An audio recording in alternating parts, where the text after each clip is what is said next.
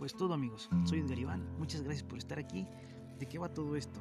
Solo para compartir con ustedes pensamientos, alguna vivencia, recuerdos, momentos y hasta lugares, todos plasmados en letras. Les anticipo, no soy profesional, soy licenciado en Derecho con el afán de ser romántico nada más y con el fin de compartirles algún pensamiento que de repente se me ha escapado de algún buen o mal sentimiento. Y por qué no también en algún instante, si lo quieren, no tan largo el cuento, un día escribí lo siguiente y lo titulé Llega el olvido. Siento que te estoy olvidando y no es por molestar, siento que el tiempo se va de mis manos.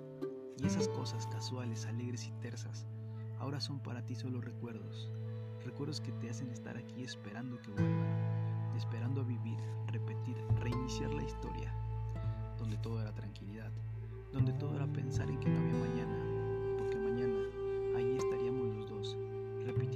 historia que no pudimos contar. Pero ¿qué iba a pasar después? Siempre te lo pregunté. Suspirabas un poco, tratabas de olvidar diciendo, tres meses, cinco, ocho meses más, y en algún momento de lucidez dijiste, espérame la vida, que quiero vivir otra contigo. ¿Y qué iba a pasar con todas esas peleas, con todos esos reproches? ¿Qué iba a pasar cuando ya no estuviera, cuando por fin dejara de tu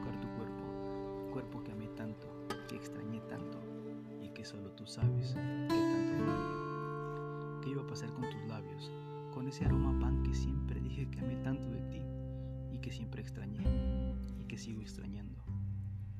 ¿Has pensado alguna vez dónde, en qué lugar me encontraría de no ser a tu lado?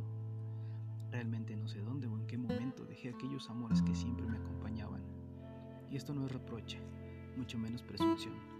Es una forma de que sepas cuánto te amé, cuánto te amo y cuánto puedo llegar a amarte.